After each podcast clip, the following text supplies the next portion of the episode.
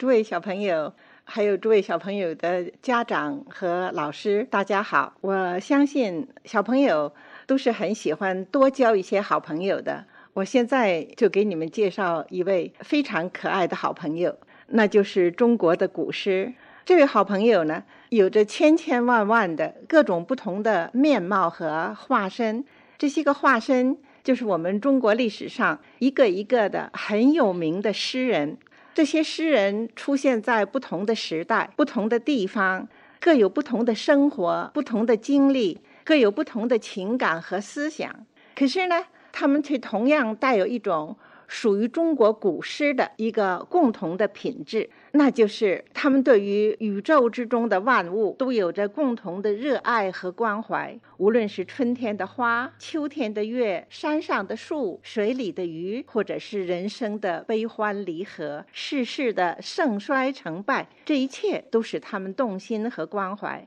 他们就把这些他们所动心和关怀的感情写成了一篇又一篇的音节美丽的诗歌。这些美丽动人的诗篇，就是我们要介绍给小朋友认识的这个可爱的好朋友——中国的古诗。谈到交朋友，我相信你们都急于想见一见啊，这个朋友的面貌到底长得是什么样子呢？你们一定也急于想听一听这个朋友讲话到底是什么声音呢？所以现在就让我把这位朋友的面貌和声音介绍给你们。我们先说这个朋友的面貌。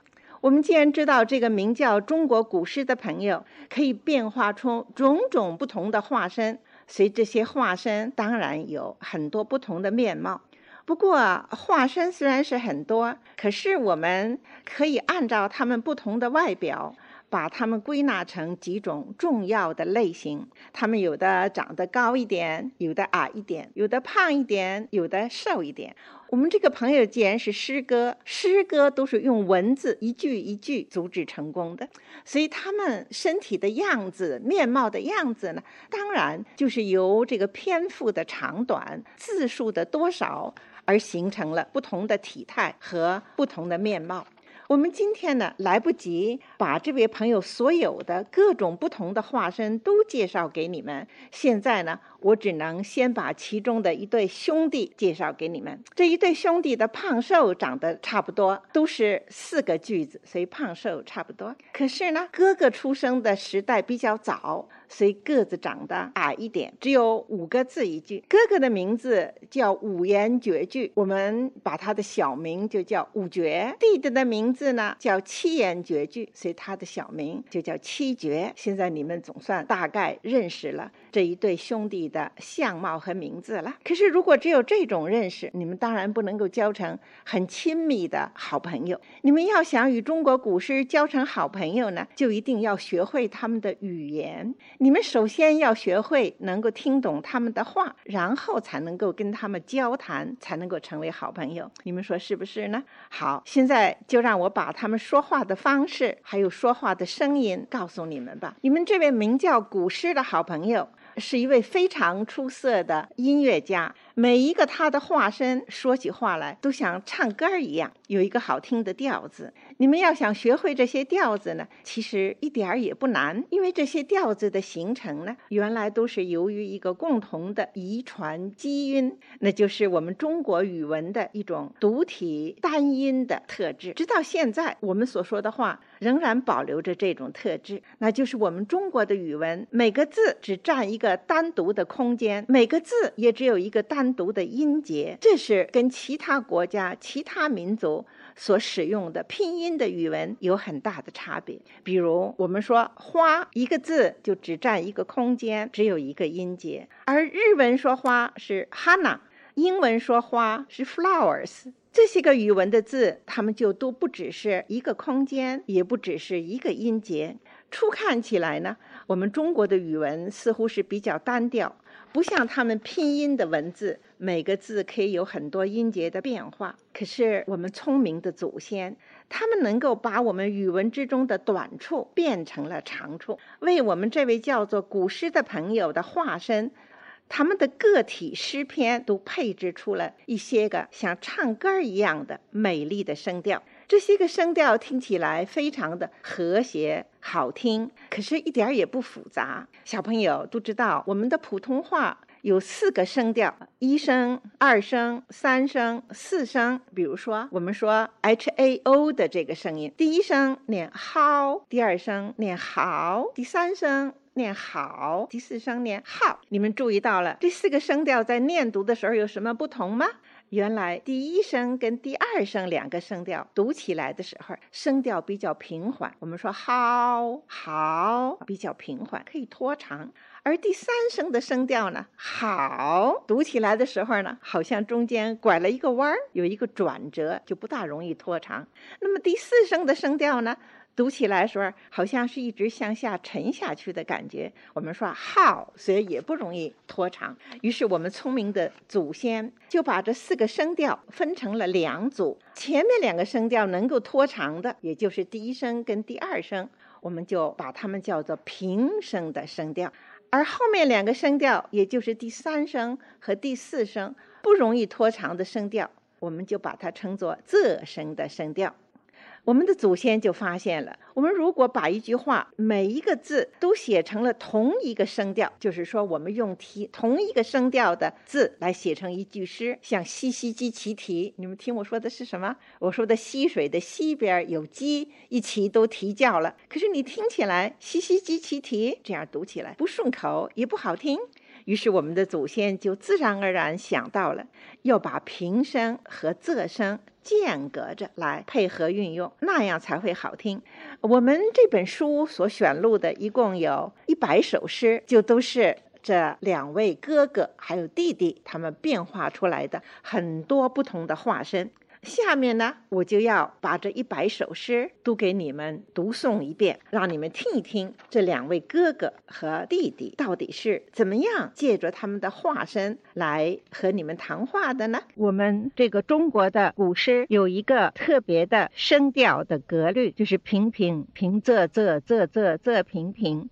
我以前也曾经说过，我们普通话的第一声、第二声是属于平声的声调，第三声和第四声是属于仄声的声调。可是我现在在读诵以前，还要说明一件事，那就是除去普通话的四声一二三四声以外，古代的音调原来还有一种被称为入声的声调，入声也是属于仄声的。不过我们普通话读不出入声来，所以有时候我们就。把入声字读成了平声了。比如说，我们说过中秋节，我们把这个字念成节，第二声那就是平声的声调。可是古代的时候呢，这个字本来是一个入声字。如果我们按照现在的声音来读，就与古诗的平仄的声调不合。所以在读诵或者是吟咏的时候，我们就一定要把古代的入声字尽量读成仄声的声调。因为我是在北京出生的人，我只会说普通话，我不能读出。正确的入声字来，但是为了古诗的声调听起来能够协和，合乎古人的声调，我尽量把入声字都读成第四声仄声字。所以当你们听我读诵和吟咏的时候，也许偶尔会发现我读的某一些个字音怎么和普通话的声音不一样了呢？那么那些个字就很可能是古代的入声字了。那么除去入声字，你们听听起来觉得跟普通话的声音不一样以外，还有一些个字音，我也要说明一下的。那比如说啊，这个破音字，我们所谓破音字，就是当这个词的词性不同的时候，我们有不同的读音。这就如同是英文有的加 i n g，有的加 e d，它可以把动词变成名词或者形容词。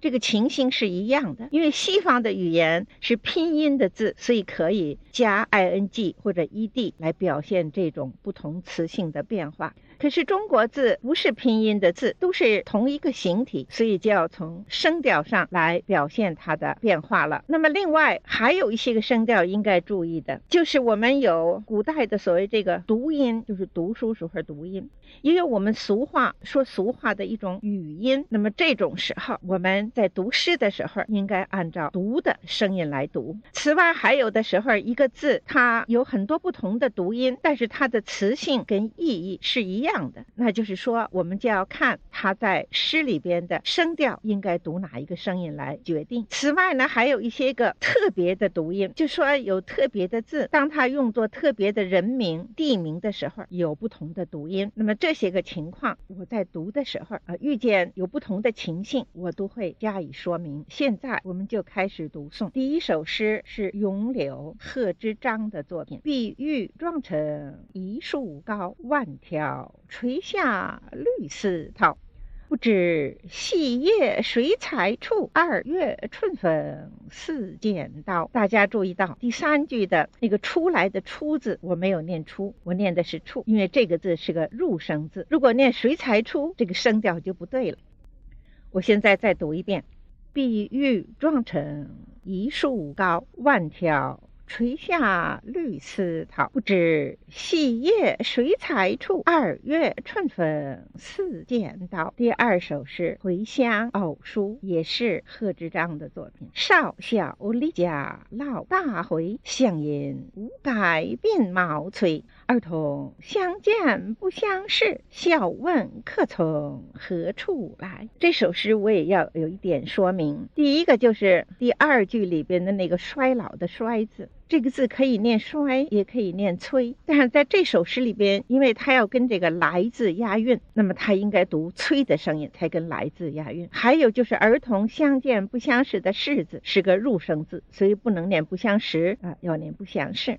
那么，另外我还要请大家注意，我以前也说过，中国这个诗除了每个字的读音以外，那每一句里边它还有一些个停顿的顿挫。就是有一个韵律的感觉。一般说起来，我们中国的诗，如果是五言诗，就是二三的停顿；如果是七言诗，有的时候就是二二三的停顿。我现在再把这一首诗读一遍：少小离家老大回，乡音无改鬓毛衰。儿童相见不相识，笑问客从何处来。第三首《登鹳雀楼》，王之涣的作品。昨日依山尽，黄河入海流。欲穷千里目，更上一层楼。第四四首《凉州词》，还是王之涣的作品。黄河远上拨云间，一片孤城万仞山。羌笛何须怨杨柳。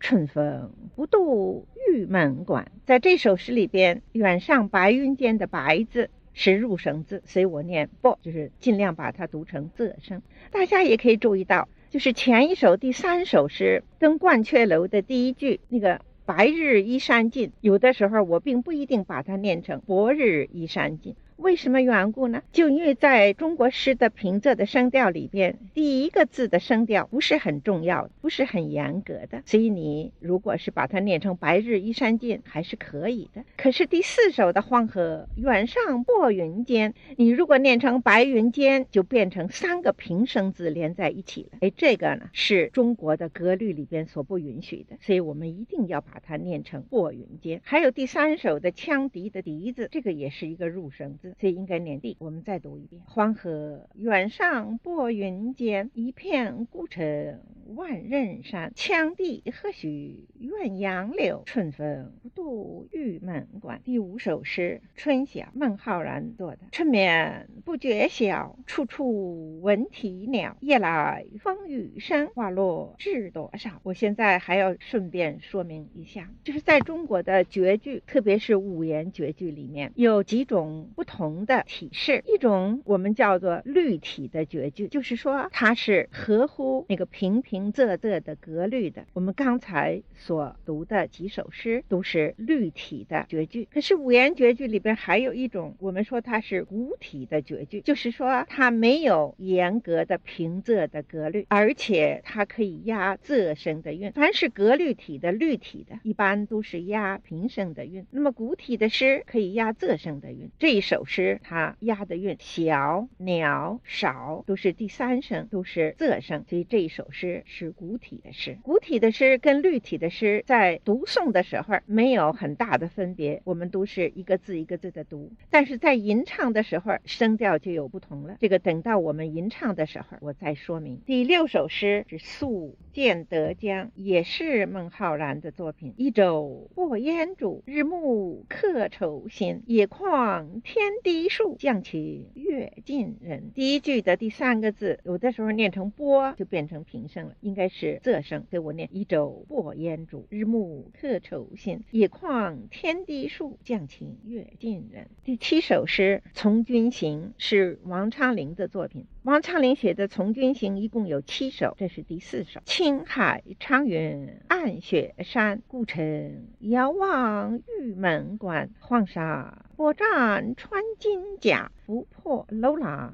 终不还。第八首还是王昌龄的《从军行》，是第五首。大漠风尘日色昏，红旗半卷出辕门。千军夜战桃河北。以报圣情吐玉魂。这首诗里边有两个字应该注意，第一个就是第二句的“出”字，我以前已经说过了，这个是入声字，所以我们要尽量读成仄声。还有第第四句，我们看这个字就是商贾的“贾”字，吐骨魂，但是这是一个特殊的名称。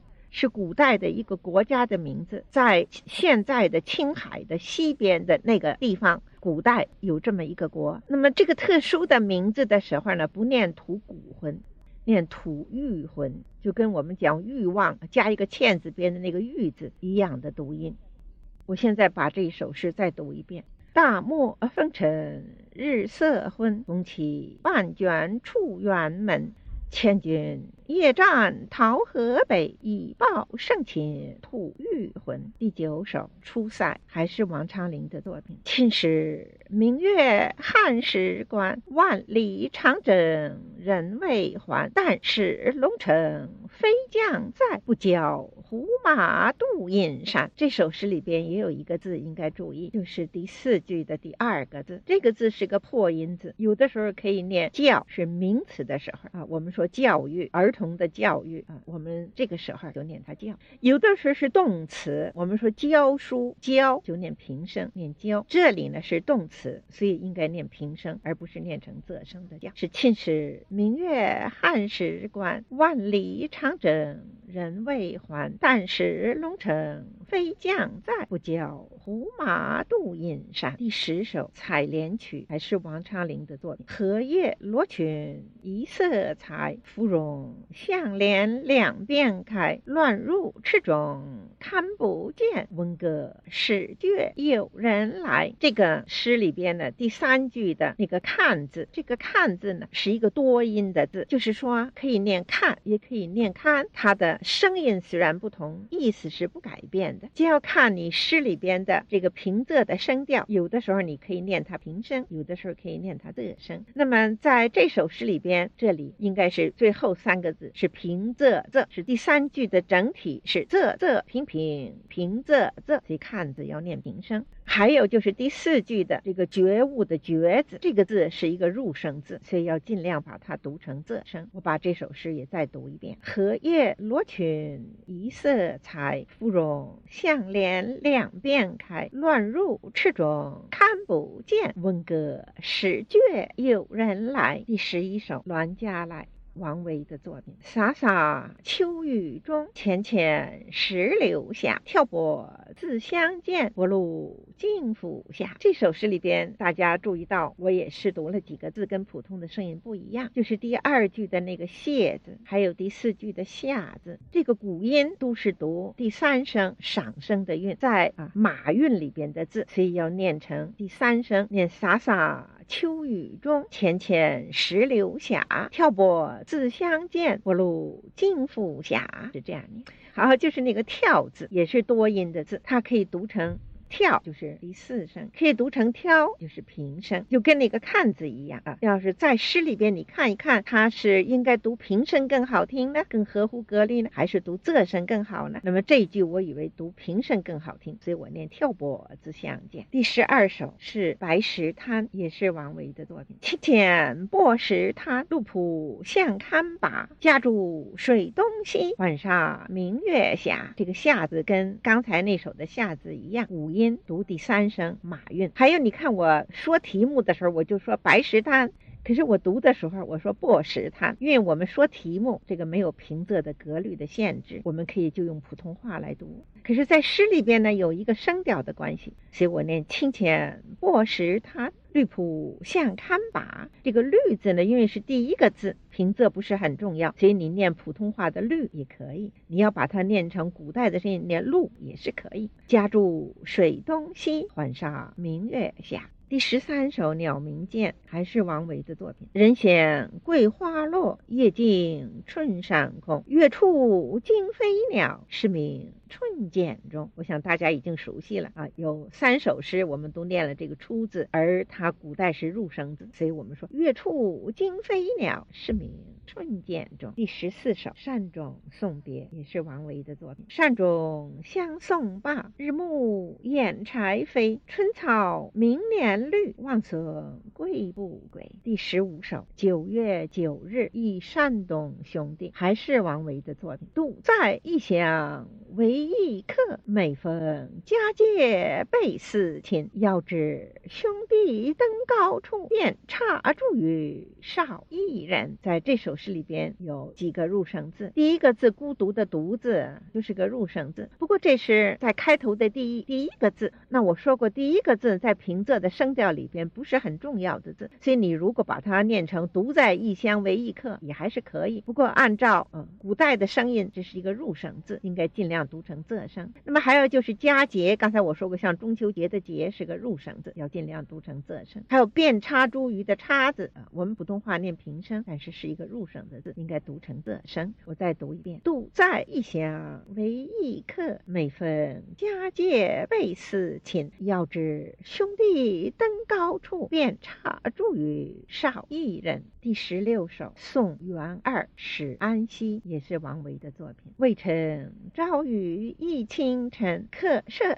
青青柳色新。劝君更尽一杯酒，西出阳关无故人。大家对于这个“出”字的入声字要读成仄声，我想已经很习惯了。第十七首《静夜思》，李白的作品。窗前明月光，疑是地上霜。举头望明月，低头四。故乡，我刚才说了，五言的绝句有三种不同的体式，一种是合乎格律的，我们是说是律体的五言绝句；一种是不合乎平仄的格律的，我们说那是古体的五言绝句。现在呢，李白的这个《静夜思》是另外一种体式，我们叫做乐府体的五言绝句，因为《静夜思》是一个乐府的歌曲的名字。在下边第十八首《赠汪伦》也是李白的作品，李白乘舟。将欲行，忽闻岸上踏歌声。桃花潭水深千尺，不及忘了送我情。这个李白的白字，我说作者，我说李白。但是读的时候呢，在诗里边我们要读成仄声，因为是入声字。还有这个沉舟的沉字，呃，这个沉字呢有平声跟仄声两个读音。动词的时候读平声，如果是名词的时候读仄声。这里是动词，所以我们念它平声。还有不及汪伦送我情的及字，普通话是平声啊，我们读诗应该把它读成。入声读成仄声，我再读一遍。李白乘舟将欲行，忽闻岸上踏歌声。桃花潭水深千尺，不及汪伦